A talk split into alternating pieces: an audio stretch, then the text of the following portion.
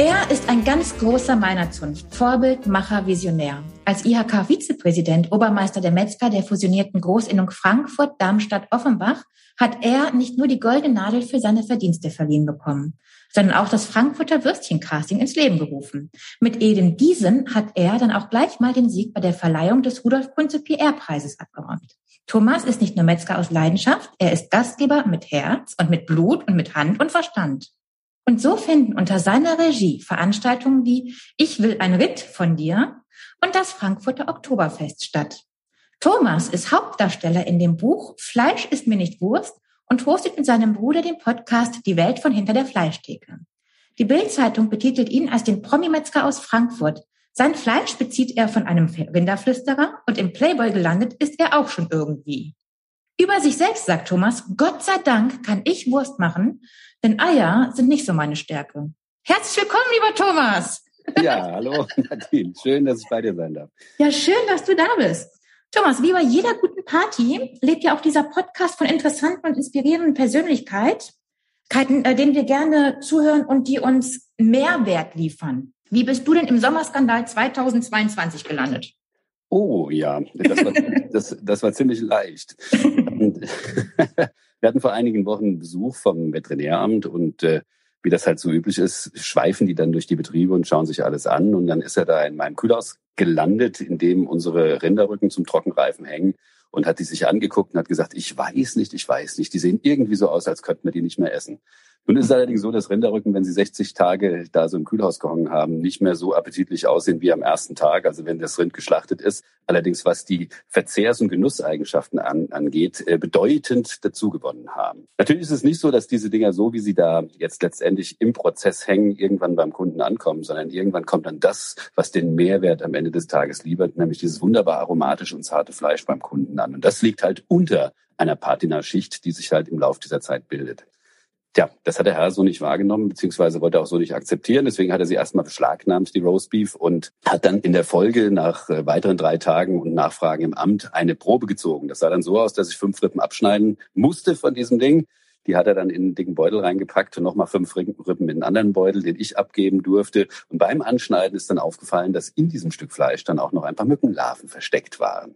Tja, das war dann der Auftakt zum wahrscheinlich größten Fleischskandal der Saison, nämlich beim Haxenreichert, der dann plötzlich vom König der Metzger zum Madenmetzger beziehungsweise zum Ekelmetzger geworden ist. Nämlich, äh, man muss eins wissen, dass Mückenlarven zwar vom Lebensmittel, Futtermittel, Lebensmittelbuch zu den Lebensmitteln zählen, aber in Verbindung mit Rindfleisch ebenso nicht gewollt sind und halt auch nicht der Verbrauchererwartung entsprechen. Ob das normalerweise gereicht hätte, außerhalb des Sommerlochs eine solche Welle zu veranstalten, kann ich nicht, das kann ich jetzt nicht unbedingt sagen. Es hat allerdings dazu geführt, dass äh, hier, kann man sagen, zumindest bei mir im Betrieb dann äh, zwei, drei Tage lang die Nerven blank lagen. Nämlich die Medienaufmerksamkeit, die du in einem solchen Fall bekommst, die ist schon enorm. Und sie ist äh, vor allem nicht mehr das, was man als angenehm bezeichnen würde. Denn wenn investigativ gefragt wird, dann bedeutet das meistens, dass du hinterher zumindest mal in der Argumentation oft nicht gut aussiehst. Und wenn wir jetzt von Skandal reden, ist es dann tatsächlich der Skandal um dich, um Haxen Reichert, den Luxusmetzger, oder ist es eher der Skandal, wie schädlich ist es denn jetzt tatsächlich? Also findet der Skandal vielleicht sogar an einer anderen Stelle statt? Wie schädlich ist denn ja. jetzt so ein gerade? Ja, ja, natürlich. Es ist etwas, da muss man natürlich schon mal drüber nachdenken. Wir leben in einer Zeit, wo viele Dinge, die jetzt vielleicht vor einigen Jahren als Lebensmittel noch gar nicht vorstellbar waren, heute eigentlich zum Standardrepertoire gehören. Also wenn man von Bohnenproteinen spricht oder sonst was, das war bis vor wenigen Jahren einfach Schweinefutter. Das muss man ja. wissen. Genauso wie Sojaproteine. Und mittlerweile zählen sie ja zumindest für manche Menschen zur Zukunft unserer Ernährung generell, unserer Proteinernährung generell. Ähnlich sieht das übrigens aus mit den Mückenlarven. Die Mückenlarven zählen tatsächlich in Deutschland zwischenzeitlich zu den Lebensmitteln. Und anders wären ja auch Insektenburger irgendwie gar nicht im Supermarktregal zu bekommen. Der Skandal an sich hat sich äh, hochgezogen eben an dieser Verbindung zwischen den Rinderrücken und dem, den vorhandenen Mückenlarven und der Frage, wie die da reingekommen sind. Weil das bedeutet natürlich, dass an irgendeiner Stelle der Kette ein Bruch zumindest mal der Kühlkette stattgefunden haben muss, damit die Mücken überhaupt da reinkommen irgendwie. Ich meine, dass das im Kühlhaus passiert ist zwischen 0 und 5 Grad, ist relativ unwahrscheinlich. Mhm. Man muss allerdings wissen, ich habe mich natürlich dann in der Folge sehr intensiv mit den Lebenszyklen von Fliegen, Schrägstrich Mücken beschäftigt. und bin zu dem Schluss gekommen, das kann nur an irgendeiner Stelle gewesen sein, wo eben keine Kühlung da war. Fliegen brauchen halt oder Mücken ganz genauso eine bestimmte Temperatur, um Eiablage überhaupt stattfinden zu lassen. Und das ist deutlich über 20 Grad. Ne? Die Larven an sich entwickeln sich dann auch relativ schnell. Das dauert 15 bis 30 Minuten, dann sind die mobil. Und äh, das ist natürlich ein Zeitfenster, das ist sehr, sehr eng und sehr, sehr klein. Das kann sein, dass sowas auf dem Weg vom Schlachthof zum Lieferant halt einfach passiert, weil die häufig halt zu warm abgeviertelt werden, die Tiere.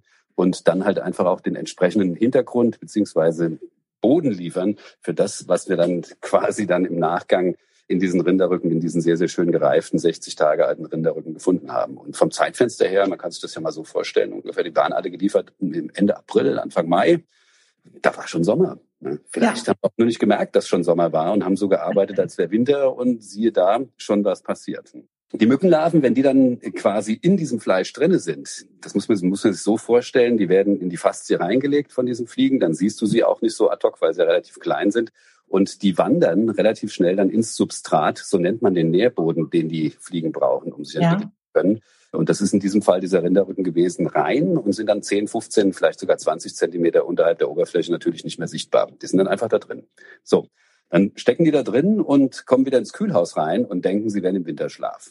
Sie ja. entwickeln sich langsam, aber bedächtig weiter. Das Einzige, ja. was nicht passiert ist, sie werden sich nicht verpuppen und sie werden auch keine Fliegen werden. Sie werden ewig Maden bleiben, wenn es so kalt ist. Und zwar bis zu dem Tag, wo diese Rinderrücken angeschnitten werden und man sie entdeckt. Mhm. Ja, die Frage war auch, äh, die die Presse mir gestellt hat, was hätten Sie denn mit diesen Rinderrücken gemacht, wenn das Veterinäramt die nicht gefunden hätte? Das ist eine ganz einfache Antwort drauf. Die wären weggeflogen. Ich meine, ich finde es genauso eklig genauso. wie jeder andere Mensch auch. Ja, also für mich ist diese Verbindung zwischen Mückenlarven und Rinderrücken etwas zumindestens derzeit noch Unvorstellbares. Und vor dem Hintergrund wäre das auch schon ein großer Verlust gewesen, ja, aber wir hätten halt angeschnitten, geguckt und wenn was drin gewesen wäre, weggeschmissen. Was sollst du sonst mitmachen? Okay, jetzt weiß ich aber ja, wie sehr akribisch, wie sauber und wie, also wie du im Ganzen arbeitest. Und das machen ja auch, ob deines Vorbildes, deine Mitarbeiter. Ja. Wie sehr verletzt dich dann so eine Schlagzeile naja, also man muss es einfach so sehen, dass vieles von dem, was heute äh, beanstandet wird, vielleicht vor einem Jahr oder vor zwei überhaupt gar kein Thema gewesen ist. Und das liegt ein bisschen daran, dass auch das Veterinäramt so ein rotierendes System entwickelt hat. Das heißt, dass kein Veterinär die Betriebe mehr als ein bis zweimal besucht und dann kommt ein neuer. Ne? Ja. Jeder, jeder Veterinär oder jeder, der da unterwegs ist, der hat natürlich seine eigenen Vorstellungen, auch was die Bewertung, was die Risikobewertung in so einem Betrieb angeht. Und unsere, unser Betrieb ist nicht neu. Der ist halt 90 Jahre alt, wie man so sagt. Ja. Der steht im Haus, das ist 110 Jahre alt. Und diese Gebäude sind natürlich nicht so errichtet worden, wie man das jetzt heute machen würde, als quasi hermetisch abgeriegelte Produktionsbereiche, die nach Möglichkeit keine Verbindung mehr zu, zu außen haben. Und äh, das ist halt nicht so. Das ist ja in den meisten Betrieben, die hier quasi am Markt sind, genauso wie jetzt bei uns. Und das bedeutet natürlich, dass du auch mit allen Dingen, die in der Natur vorkommen, beziehungsweise mit allen Eigenheiten unserer heutigen Zeit in Kontakt kommst. Und wir versuchen ja auch vom ökologischen Standpunkt her immer korrekter zu sein. Wir versuchen natürlich auch mit allen Kreaturen dieser Erde in Harmonie zu leben, das Artensterben zu beenden. Wir machen mittlerweile sogar in den Städten Insektenwiesen. Ja. ja. So, und dann wundern wir uns plötzlich, dass Insekten da sind und dann auch noch an Stellen, die halt jetzt eigentlich nicht so sehr äh, dafür vorgesehen sind, und zwar in der Nähe unserer Lebensmittel. Und man kann das einfach nicht trennen. Man muss wissen, dass die ja. Natur sich immer ihren Weg sucht. Ja? ja? Jede Kreatur ist konditioniert auf Überleben beziehungsweise auch auf das Transportieren der eigenen Gene in die nächste Art. Und das ist bei den Insekten eine ganz einfache Geschichte. Überall, wo ein Schlitz ist oder wo die Möglichkeit ist, wo Nahrung da ist, werden sie auftauchen. Ähnlich ist es übrigens bei Nagetieren, die sie natürlich auch bei uns gefunden haben. Diese Nagetiere, die kannst du auch aus Städten überhaupt nicht mehr wegdiskutieren. Da gibt es halt EU-Regeln zwischenzeitlich, die vorsehen, wie damit mit Tieren umgegangen wird. Und diese prophylaktische Bekämpfung, die man noch vor zehn Jahren machen durfte, das heißt, dass man einfach Giftköder ausgelegt hat und die dann halt einfach ihr segensreiches Werk, zumindest im, äh, im Sinne von Fernhalten dieser Tiere verrichtet haben, das gibt's heute nicht mehr. Ja. Man muss halt wissen, wenn heute, wie das bei uns der Fall ist, so etwa acht bis zehnmal im Jahr der Kammerjäger zu Gast ist, beziehungsweise ein Audit macht, so nennt man das ja, äh, dann kommt er mindestens die Hälfte der Zeit und äh, legt Köder aus. Mhm. Also man nennt das Blindköder, aber du weißt schon, was das bedeutet. Das sind einfach nur kleine Leckerlis. Ja. Nager besonders gerne mögen. Ne? Mhm. Und wenn so ein Betrieb offen ist, und das ist nun mal, ein, ist nun mal so, ein, so ein Betrieb in einem alten Gebäude, das halt da drin ist, dann ist es nicht eine Frage, ob irgendwelche Schädlinge kommen, es ist nur eine Frage, wann sie kommen. Ja? Und wo. Mhm. Wenn sie dann da sind, dann ist es eine Frage, wie viele es von ihnen sind und wie lange es dauert, bis du das merkst oder bis du sie entdeckst. Klar. Und wenn du sie entdeckst, dann darfst du auch wieder den Kammerjäger bestellen, beziehungsweise dann kommt er und schaut sich das an und äh, wird dann anfangen, sie zu bekämpfen. Aber nicht ohne, dass er ein zweiseitiges Dokument ausgefüllt hat, vorher, auf dem er genau beschreibt, was er da macht. ja, ja, es ist so. Ja, ist so. ja, ja, ein Dokument für ein Zertifikat für ein Dokument für ein Dokument. Ja, klar. Das ist ein Teil unserer Lebenswirklichkeit, dass wir heute halt einfach äh, mit diesen Dingen so umgehen. Das ist, ein, das ist der Wunsch unserer Gesellschaft in Bezug auf sein ökologisches Verhalten auf dieser Welt, eben Harmonie zu erzeugen. Und ich glaube auch, es ist im Nachgang von Bernhard und Bianca plötzlich ein anderes Verständnis für Mäuse auf. Für Mäuse gab. du sag mal, andere Länder, andere Sitten. Also während wir uns ja wirklich ekeln vor Maden und Co., sind ja. diese ja nicht nur in Peru ein gesundes Lebensmittel und auf dem normalen täglichen Speiseplan. Du hast gerade auch schon gesagt, das ist sogar ein anerkanntes Lebensmittel in Europa, in Deutschland. Ist es dann am Ende des Tages Ekel einfach nur kulturell von uns belegt?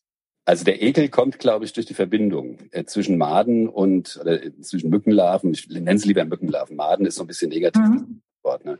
zwischen diesen Mückenlarven und dem Rindfleisch. Daher kommt das, weil man weiß natürlich instinktiv, das ist natürlich schon kulturell geprägt, dass die ins Fleisch nicht reingehören. Man hatte das früher ja natürlich auch, wo, wo es noch keine Kühlmöglichkeiten gab, dass der Speck zwar gepögelt waren, aber häufig dann doch irgendwie Mückenlarven drin waren und man sich dann geärgert hat, dass man es wegwerfen musste. Das rührt wahrscheinlich daher, dass man früher mit diesen Dingen halt auch nicht umgehen wollte und Mückenlarven diese Dinge irgendwie immer für Vergänglichkeit oder Verderbnis standen. Ja. Mhm. Also, dass es kein sauberes Geschäft für die Menschen war, diese Dinge halt einfach auch als Lebensmittel anzuerkennen. Aber man weiß natürlich heute auch, dass das unglaublich proteinreich ist. Manche gehen sogar davon aus, dass das der Hauptproteinlieferant im Jahr 2050 auf dieser Erde sein wird, ne? weil wir halt sehr, sehr viele Menschen sind und weil Fleischerzeugung an sich ja zwischenzeitlich, was die Methodik angeht, ob das jetzt Rinder sind oder Schweine, im Punkto Ressourcenverbrauch irgendwie kaum mehr mehrheitsfähig sind, zumindest in Bezug auf Wachstum ja, ja. im Bereich. Und dann musst du natürlich schon überlegen, womit ernähre ich die Menschen? Und das sind natürlich dann am Ende die Fermentierbottiche, die uns halt dann aus, aus allerlei Substraten entsprechende Nahrungsmittel versprechen. Und es sind natürlich die Grundlagen dazu. Und das werden aller Voraussicht nach Mückenlarven oder Dinge aus dieser Ecke sein, die dann am Ende äh, quasi, ja, wahrscheinlich mit bunten Bildchen oder irgendwie anders beschrieben, aromatisiert oder sonst irgendwie uns darüber hinwegtäuschen sollen, dass es am Ende des Tages etwas ist, was wir eigentlich so in dieser Art in unserer Kultur nicht wollen und auch bisher nicht hatten. Gut, aber es tritt ja schon so seinen Siegeszug an. Also wenn du ja Nouvelle Cuisine ähm, googelst und dich so ein bisschen mehr da reindenkst, dann sind das ja gerade diese Sachen. Also zum Beispiel der äh, Casumaso, das ist ja ein ja. sizilianischer, ein Käse, der von Maden versetzt, äh, versetzt ist.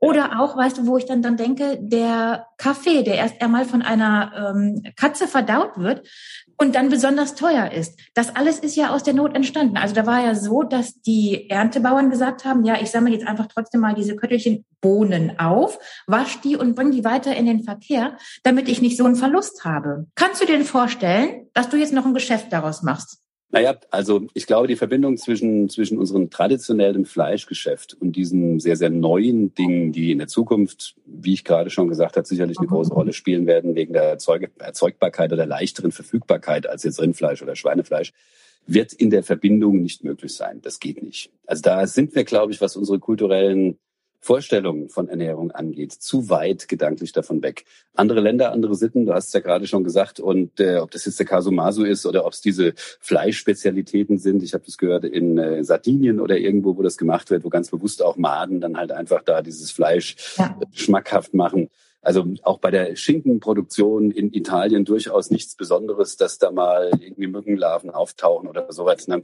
Es ist allerdings bei uns einfach so, dass dieses Gefühl des Ekels, über ja. allen Dingen steht. Und das Gefühl des Ekels ist, glaube ich, eins der stärksten Gefühle, das Menschen überhaupt entwickeln können. Dass das natürlich etwas mit kulturellen Gegebenheiten zu tun hat, davon gehe ich mal aus. Ne? Also sieht man ja daran, was so alles auf der Welt gegessen wird. Oder in Afrika, das hast du bestimmt ja. auch schon gesehen, wo die da mit diesen Dingern, mit diesen äh, Sieben da, die Fliegen aus der Luft fangen und sie dann zu so einem Brei da zusammenmengen und, und Daten und als eine besondere, als eine besondere Delikatesse empfinden. Ne?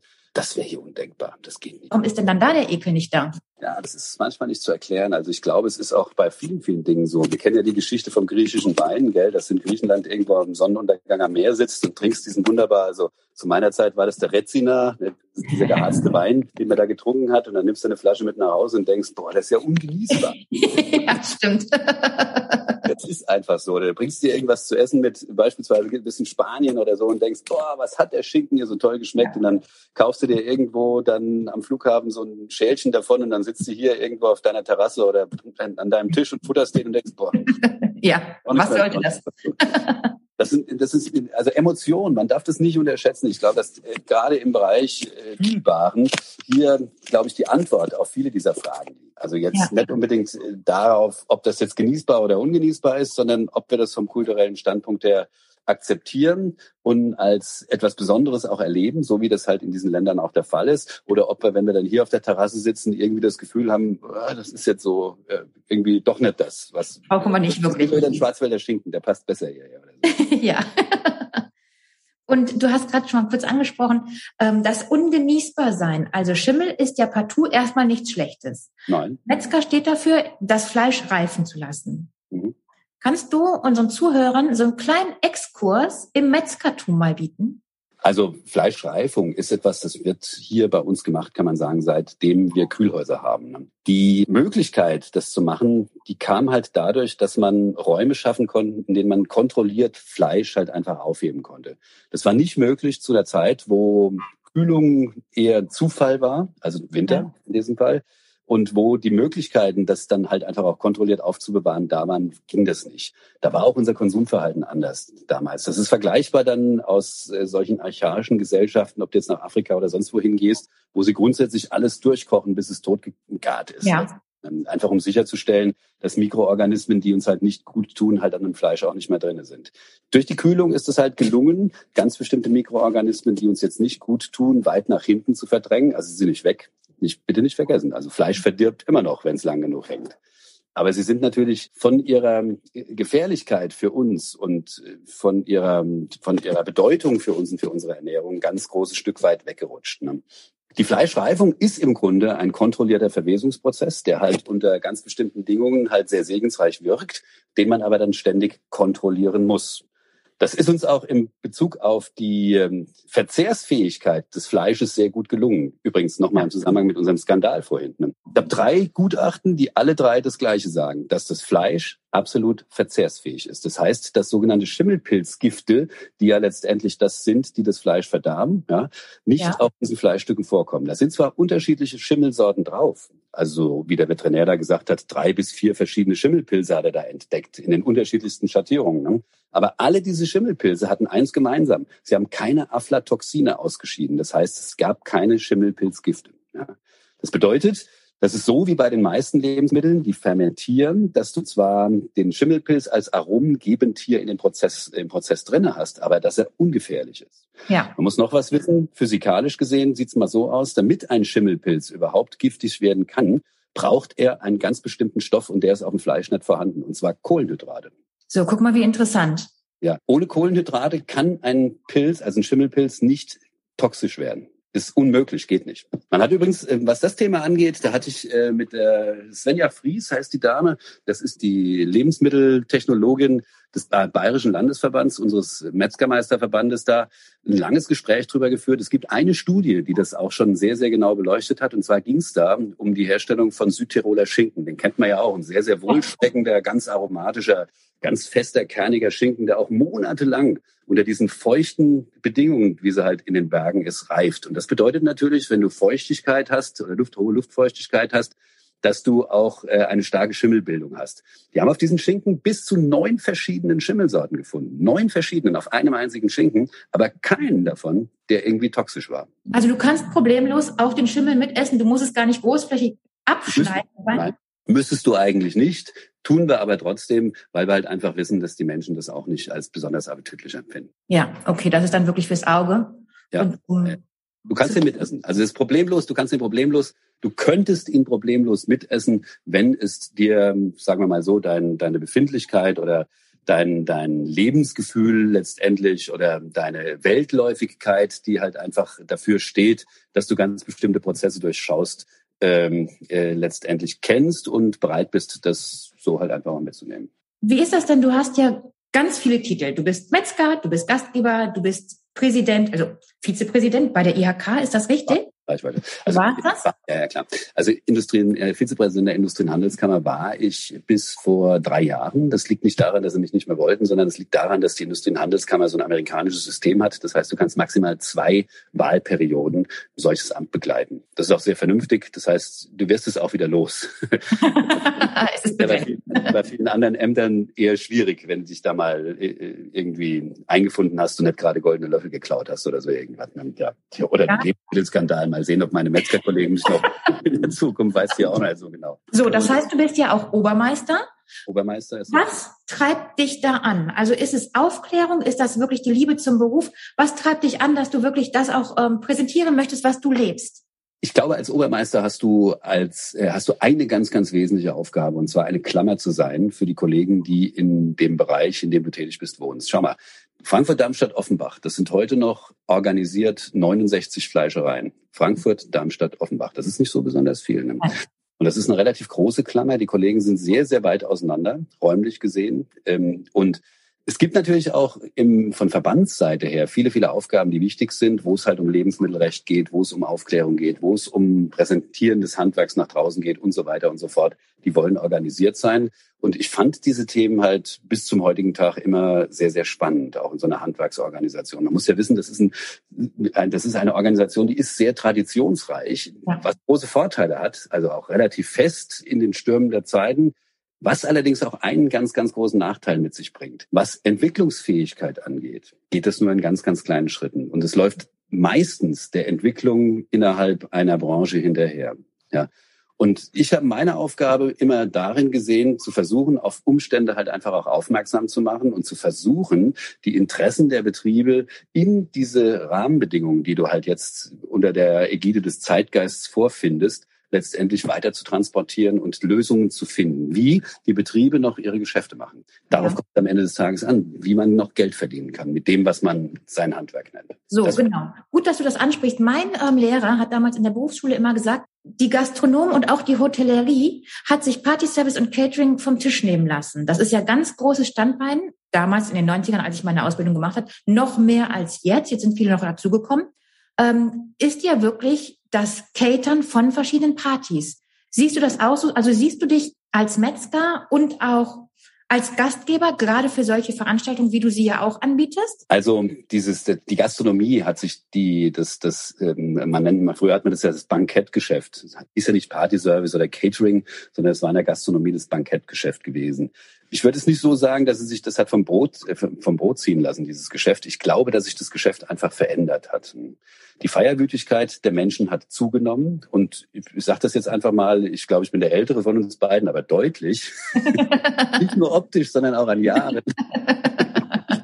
Und ähm, als ich angefangen habe, Catering oder Party Service nannte sich das damals ja noch, äh, zu machen, das war so Mitte der 80er Jahre, kannst du mal sehen, das ist 45 Jahre her, da war eine Lücke. Da war letztendlich eine Lücke. Und zwar die Lücke von Menschen, die sich dieses Bankett in der Gastronomie nicht leisten mochten oder nicht leisten konnten. Es gab Räume, in denen gefeiert werden konnte und wo halt Buffets, und das war ja das Ausgangsgeschäft der Metzger damals, kalte und kaltwarme Buffets zu machen, mhm. zugeliefert wurden und die Leute die Getränke sich selber beschafft haben, die Leute ein bisschen was an Eigenleistung mit eingebracht haben und auf diese Art und Weise halt für die Hälfte des Geldes feiern konnten wie in der Gastronomie. Ja. Meine These ist eine andere. Meine These ist die, dass das Feiern, zumindest das qualitativ hochwertige Feiern, seit den 80er Jahren des vergangenen Jahrhunderts um 500 Prozent zugenommen hat. Stimmt.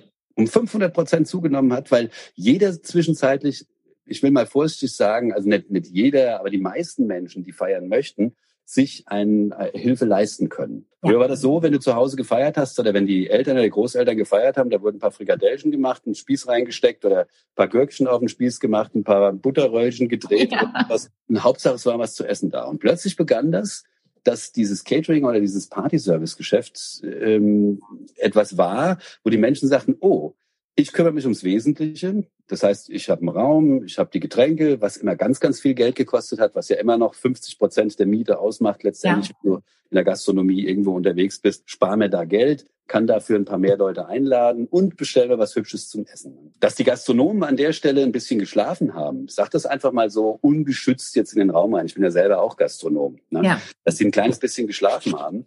Das merkte man daran, dass sie von diesem Geschäft, von diesem mehr werdenden Geschäft zunächst einmal nicht profitiert haben. Ja. ja. Aber ich glaube nicht, dass sie irgendwas verloren haben in der Zeit. Also das ist, das, das würde ich weit von der Hand weisen, dass irgendjemand was weggenommen wurde, beziehungsweise was verloren gegangen ist. Wir hatten einfach seit den 80er Jahren einen permanenten Aufschwung, auch was so das Geld äh, angeht, dass die Leute dann plötzlich in der Tasche hatten und mit dem sie hantieren konnten.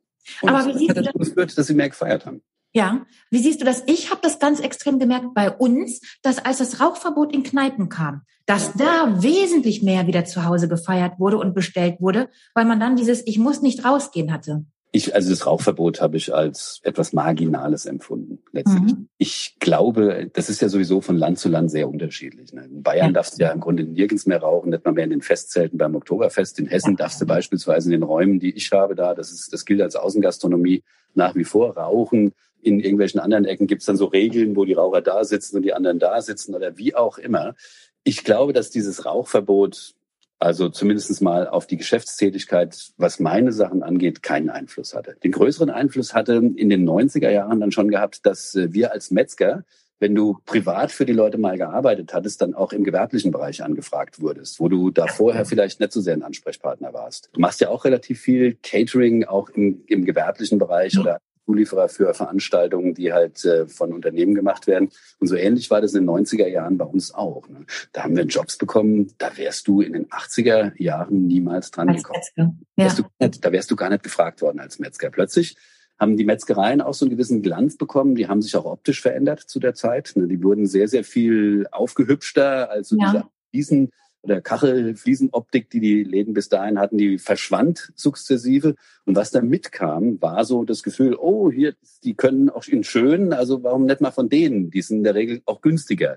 Die Kalkulationen ja. in den Fleischereien waren halt andere als äh, in der Gastronomie. Was das Stimmt. Ja, ja, klar. Und dann hast du, zumindest mal die 90er waren dadurch geprägt, dass wir beispielsweise auch Jobs bekommen haben, wo du drei, vier, 500 Menschen bei Firmen-Events plötzlich bekatern durftest, auch auf einem relativ hohen Niveau und dann plötzlich Umsätze fahren konntest, die äh, jenseits eines Monatsumsatzes, also mit einer Veranstaltung, ja. jenseits des Monatsumsatzes äh, von deinem Laden lagen.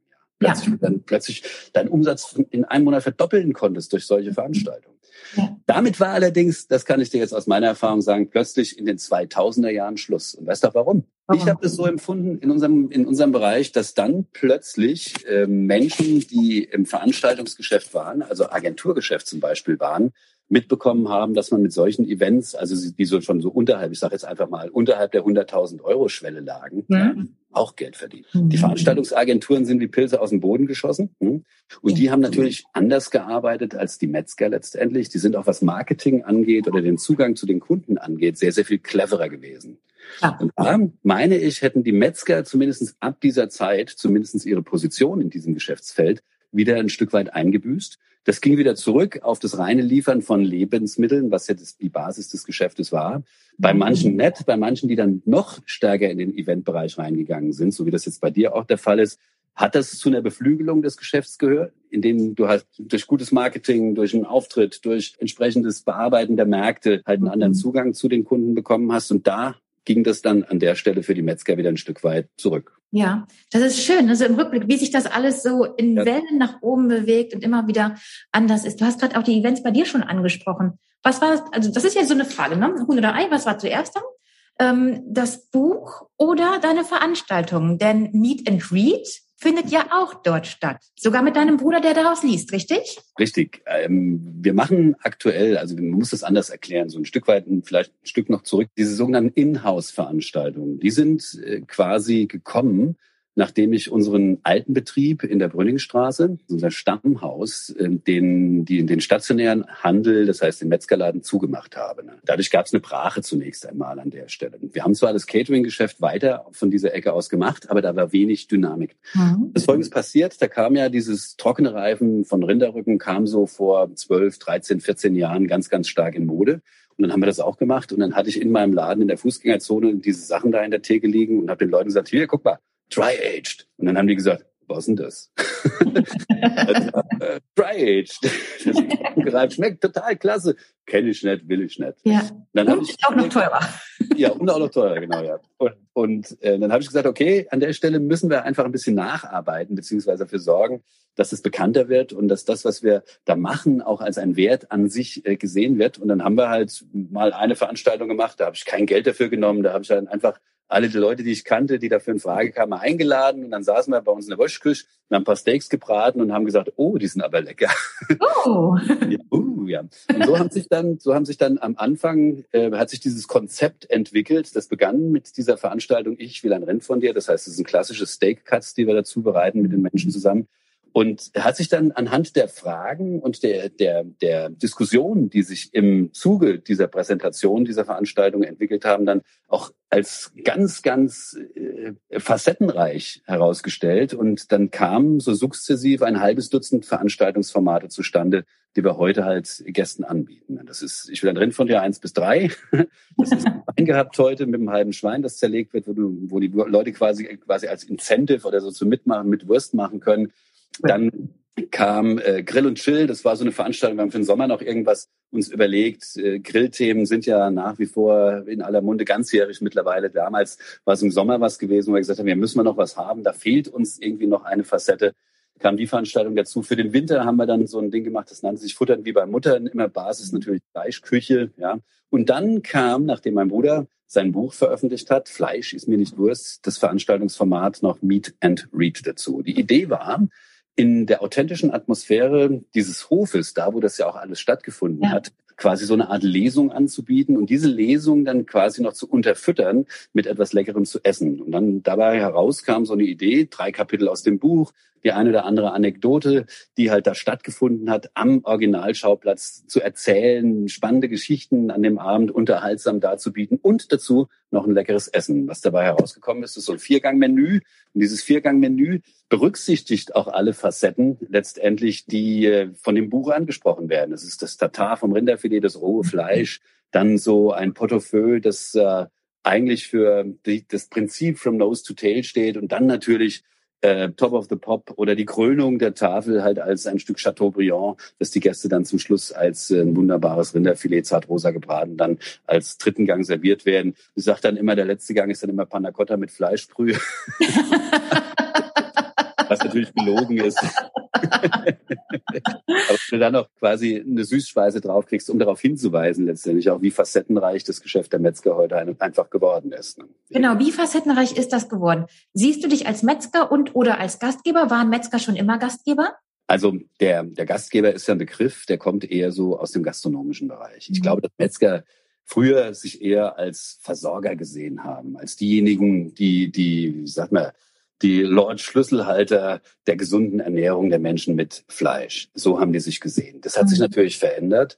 Und all diejenigen, die sich irgendwann auch als Gastgeber begriffen haben, so wie wir das waren, waren dann in der Folge deutlich erfolgreicher, weil sie ihre Arbeit, ihrer guten Arbeit, die sie hatten, noch eins obendrauf geben konnten. Und das war die Gastgeberrolle, die heute, wenn sie gut inszeniert ist, natürlich auch eine ganze Menge bietet den Menschen, weil sie im emotionalen Bereich angesiedelt ist. Also du packst sie nicht nur beim Appetit, der selbstverständlich zwei bis dreimal am Tag kommt, sondern auch an der Stelle, wo es richtig gut tut. Du holst sie da ab, wo sie Appetit haben und lieferst ihnen ihnen das Gefühl dazu, ja, ähm, mit einem wunderbaren Genuss Lebensmittel dann auch noch ihr Leben zu bereichern. Und das ist deine Aufgabe als Gastgeber dann. Und so empfinde ich das letztendlich dann auch, wenn ich meine Veranstaltungen mache. Ich empfinde das, ich glaube, das ist auch ganz äh, stark so ein Versorgerding, einfach auch auf unsere Tradition geschuldet und unserer Herkunft her geschuldet, äh, dass dieses Versorgerding aber auch ganz stark in die Gastronomie oder bei uns als Gastronomen mit reingreift, dieses Wohlfühlen.